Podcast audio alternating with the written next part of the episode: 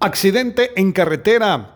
Bus de los Transportes Esperanza, que del municipio de Mamostenango, Totonicapán, se dirigía a la ciudad capital, colisionó contra un camión repartidor de bebidas gaseosas en el kilómetro 92 de la ruta interamericana Tecpanchi-Maltenango. Bomberos municipales departamentales atendieron a nueve pasajeros del transporte público quienes presentaban crisis nerviosa. El paso por el sector es complicado, ya que los dos carriles están obstaculizados. Desde Emisoras Unidas Quichén, el 90.3 reportó Carlos Recinos, primera en noticias, primera en deportes.